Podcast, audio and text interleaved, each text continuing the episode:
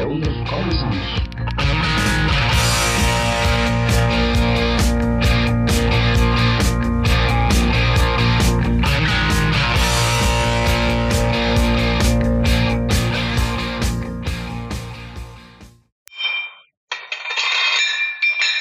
Debido a la actual situación de cuarentena en la que todo el mundo está envuelto, locales y negocios cerrados, incluidos los gimnasios, muchos de nosotros estamos obligados a entrenar en casa y no todos tenemos las mejores condiciones ni el equipo requerido para tener una sesión de ejercicios como nos gustaría. Es aquí que nos volvemos creativos, buscamos en internet qué podemos hacer para no perder el músculo que con tanto trabajo hemos ganado. Pues déjame decirte que sin mucho rodeo la respuesta es la calistenia que en estos últimos años se ha estado retomando cada vez más, principalmente debido a su efectividad y simpleza. La verdad es que no se necesita de equipamiento de gimnasio para practicarla y el trabajo con tu peso corporal es realmente efectivo para construir y mantener el músculo. Pero no todo el mundo lo admite. La verdad es que muchos se resisten a entrenar calistenia y creo que la razón es muy probablemente porque ni siquiera puedan hacer 5 dominadas o fondos de paralela. Admitámoslo, la calistenia no es fácil y conozco personas capaces de levantar 120 kilogramos en el press de banca y hacer 10 fondos de paralelas para para ello es todo un reto. Pero si te gusta este tipo de entrenamientos incluso si nunca lo consideraste, hoy te voy a dar 5 razones por las cuales deberías incluirlo en tu programa.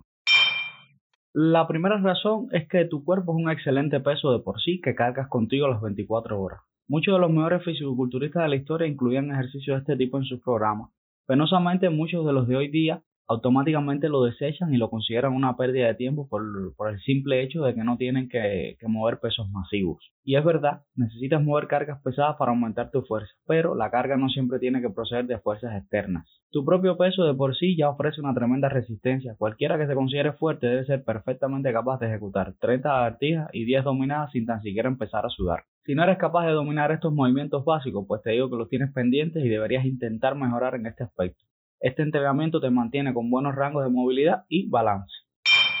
Número 2 es que la calistenia es una excelente manera de quemar grasa. Es fácil pensar que estás volviéndote más fuerte con el simple medidor de que tus números aumentan cada semana, incluso si estás ganando unos kilos de más que realmente no quieres. Ganar peso corporal aumenta la capacidad del cuerpo de mover pesos mayores sin importar si este peso es músculo o no. Con la calistenia es todo lo contrario el aumento de peso estarás aumentando la dificultad todo el tiempo debido al aumento de la resistencia que este hace sobre ti. Más kilos ganas, más difícil se hace. En pocas palabras, si tu porciento de grasa corporal es mayor al número de dominadas que puedes hacer, pues las matemáticas dicen que no eres tan fuerte. Si este es el caso, pon tu ego a un lado y proponte mejorar lo básico. No importa cuánto puedes levantar en tu peso muerto.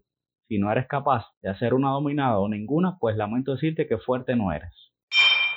Número 3. La calistenia te diagnostica y arregla problemas de movilidad. Muchos de estos ejercicios las requieren. Una sentadilla con barra es cierto que requiere una excelente movilidad por parte de tus caderas, tobillos y glúteos. Pero una sentadilla con una pierna y solo tu peso corporal, conocida como pistol squat, lleva estos al siguiente nivel. Si eres capaz de doblar tu peso corporal en la sentadilla, pero tienes problemas en la pistol squat, lo más probable es que sea un problema de movilidad. También la calistenia requiere una enorme flexibilidad y producción de fuerza por parte de nuestros músculos. La buena noticia es que trabajar y progresar en esta modalidad te permitirá corregir estos problemas sin siquiera ponerte a pensar en ello. Mejora tu flexibilidad y movilidad al mismo tiempo que ganas fuerza. Por ejemplo, una pistol squat en una superficie elevada requiere menos movilidad por parte de tus caderas y femorales que si la ejecutaras directamente en el piso. Una vez seas capaz de ejecutar algunas repeticiones de esta manera, podrías tratar de mantener por más tiempo y más alto la pierna que permanece extendida. Eventualmente serás capaz de ejecutarlas en el piso y progresar. Por otra parte, si la flexibilidad de tu torso te impide ejecutar un puente de espalda, puedes practicarlo, pero primero con tus pies en una elevación. Este pequeño cambio incurre en que no tienes que alejar tus brazos muy lejos de la cabeza y o tienes que hacer un arco tan exagerado de espina dorsal. La calistenia mejora nuestra coordinación. En ejercicios como la sentadilla o el press de banca es cierto que existe un nivel de coordinación que mantener para su ejecución, pero en ejercicios puros de calistenia como es la conocida bandera humana por ejemplo, es mucho mayor. Un atleta principiante puede aprender las básicas del entrenamiento con pesas en relativamente poco tiempo, pero la calistenia más avanzada puede tomar incluso años para perfeccionar. La buena noticia es que progresar en lo básico te enseñará a coordinar mejor tu cuerpo y eventualmente podrás aventurarte a ejercicios más complicados. Por ejemplo, si no eres capaz de hacer una parada de manos, puedes usar una pared inicialmente como apoyo y gradualmente aprender separando los pies de la pared y alejarte de ella cada vez más a medida que ganas coordinación. La calistenia fortalece tus articulaciones. Incluso si tienes músculos fuertes, existe la posibilidad de que tengas articulaciones débiles si acostumbras a usar un cinturón o fajas, rodilleras, muñequeras o cualquier otro implemento de este tipo, pues es muy probable que la fuerza de tus articulaciones no se equipare con la de tus músculos. Algunas personas son capaces de mover pesos importantes, sin embargo evitan las dominadas o los fondos de paralelas debido a que les duelen los hombros o los codos. Una vez más, si no eres capaz de hacer estos ejercicios básicos sin dolor, pues el ejercicio en sí no es el problema, el problema eres tú. Afortunadamente, una dosis de calistenia es la cura. Siempre que escojas ejercicios que puedas manejar en una cantidad de repeticiones altas, pues bien. Debido a su relativa intensidad y alto tiempo bajo tensión, ejecutar ejercicios con tu peso corporal por más de 20 a 40 repeticiones mete sangre en tus articulaciones y eventualmente comienzan a repararse en caso de que estés bajo una lesión. No estamos en condiciones de jugar un ejercicio o tipos de ejercicios sin al menos probar qué tan bueno o malo somos en ellos. Deja que el ejercicio sea el que te juzgue a ti y eso te dará la nota de que tanto necesitas mejorar. Incluso ejercicios como estos pueden revelar debilidades y enseguida ponernos a trabajar en ellas, porque nunca se trata de trabajar en tus fortalezas, estas trabajan solas, se trata de trabajar en tus puntos débiles, la cadena se rompe por el eslabón más débil.